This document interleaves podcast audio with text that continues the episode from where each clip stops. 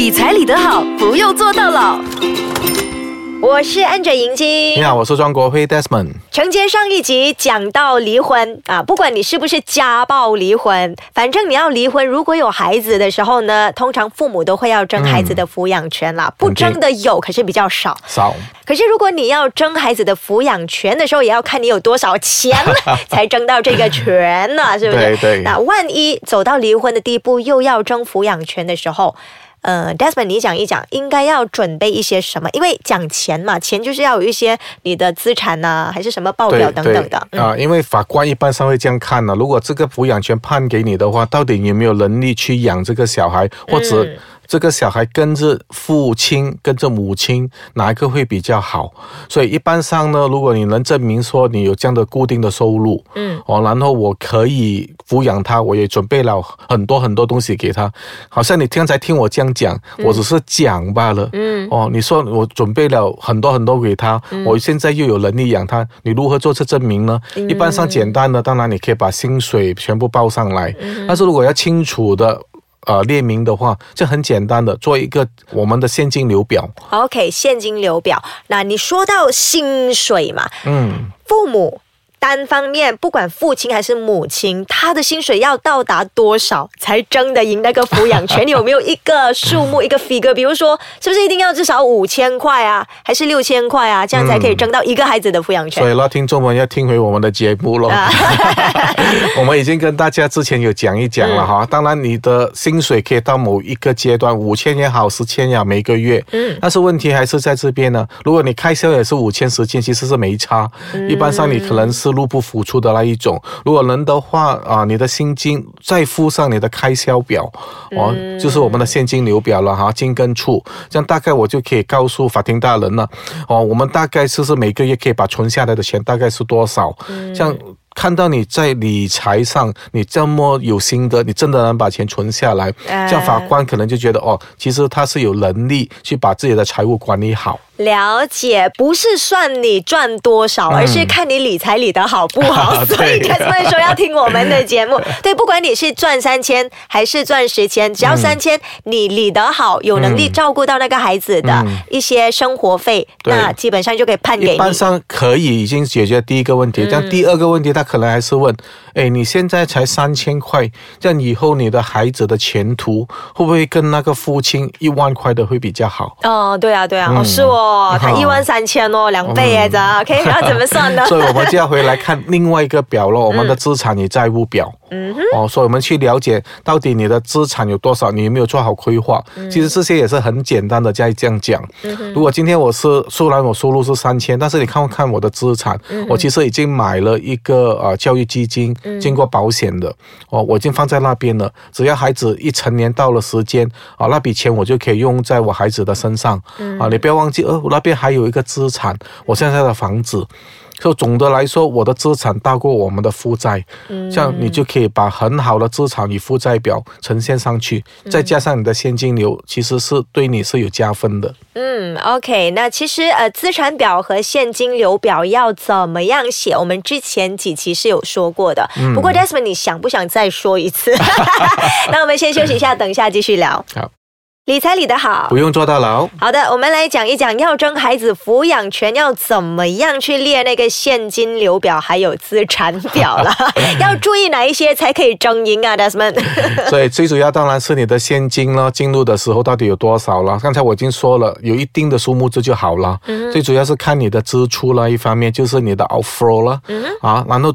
这个是现金流表嘛？现金流表对。首先是收入，收入，然后你的开销，再开销，对，嗯，然后你还记得我们的那个 formula 五二二一？对，我们的黄金比例。那个五呢，就是固定开销，固定开销。二二就是我们的变动开销，变动开销。另外一个二是我们的投资。然后另外一个一就是储蓄了，哇，很好啊，已经，我记到一半哦。简单来说呢，就是五和二那个固定开销和变动性开销总共的七十八千，要管理好，要管理好，所以让别人知道你是有能力把钱存下来的，这样你的现金流表就抓到蛮好了。如果是根据这样的黄金比例，嗯嗯，当然有了这些呃，我们的储蓄存下来啊，另外一个表就是我们的资产与负债表，这样你有没有好好的利用这一笔钱？嗯。就我们就要看我们的资产，在英文叫 asset，另外一边呢就是 liability，你的负债。嗯，OK，所以最主要是在你的 asset 那边，你要看到有很多项目的话，这样就是证明你理财有道。哦，我们看到投资，我可能买一些股票，我可能买一些基金，我可能有房子，哦，我也有可能有些现金，这样证明你是很好的。但是有这些，还要看另外一边你的负债，在你的长期负债跟短期的负债 （short term liability 跟 long term liability） 到底是占的比例的多少？所以一般上总结它的结论就是要看你的 net worth，你的总资产到底是 positive 还是 negative。哎，好，这个我有一点点不是很清楚。也就是说，呃，如果要算起来，要怎么样去判断这个人的资产表是合格的？我总资产现在有一百万，嗯，我的债务因为要支撑这个资产，我大概有五十万。哦，OK，你有你的净资产，你的 positive 就是五十万。嗯，像你可以到处告诉人家说，我现在我的净资产，我现在值大概是五十万。嗯，资产值。那万一它是负的呢？有可能去负资产吗？有，因为当尤其在香港，你你时常听人家多，然后你时常听到这个词“负资产”，负资产啊，啊，就是说你的资产啊抵不过你的债务，这样有问题吗？短期里面就还没有问题，但是长期呢，啊，你可能要看你的现金流表咯，你会不会有倒债的问题？所以你一倒债呢？哦，你那边的资产呢就不够去抵债，嗯，这样很可能你就会进入了破产的行列。要怎么样看你那个现金流表会不会倒债？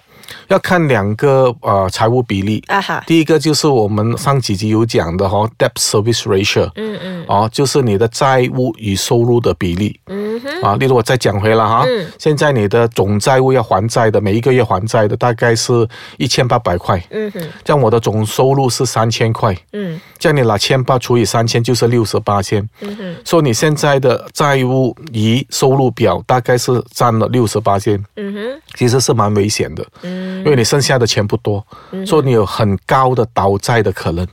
第一，就是讲你现金流可能快撑不住了，你要注意。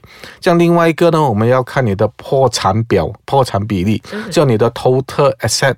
啊，你的 total liability divide by 你的 total asset，就要看你能撑多久。嗯嗯。OK，所以我们要得到一些报表，所以我们看报表要看这两个。嗯。所以我们要注意了哈。好，那如果你的整个财务状况是好的话，争到孩子的抚养权就肯定大了。肯定。所以他不是看数目，他是看你数目背后的那些负债啊、资产这样子算出来的那个安全。我们时常在讲的理财规划是说，数目其实是呃过于表面。嗯。你要从数目字上。找到它的意义，嗯，明白他在讲什么，嗯，这样你才会比较了解他他想表达些什么。所以我们就要有财务比例去把这个故事带出来，嗯，哦，如果不是啊，OK，我还千八，我有三千块，有什么问题？问题就在这边哦，你剩下的钱不多，你只能有六十八千，你剩下的四十可能支撑不到你。对，所以呢，这个很深。我们看的是什么？不是数字的表面，是数字背后的比率。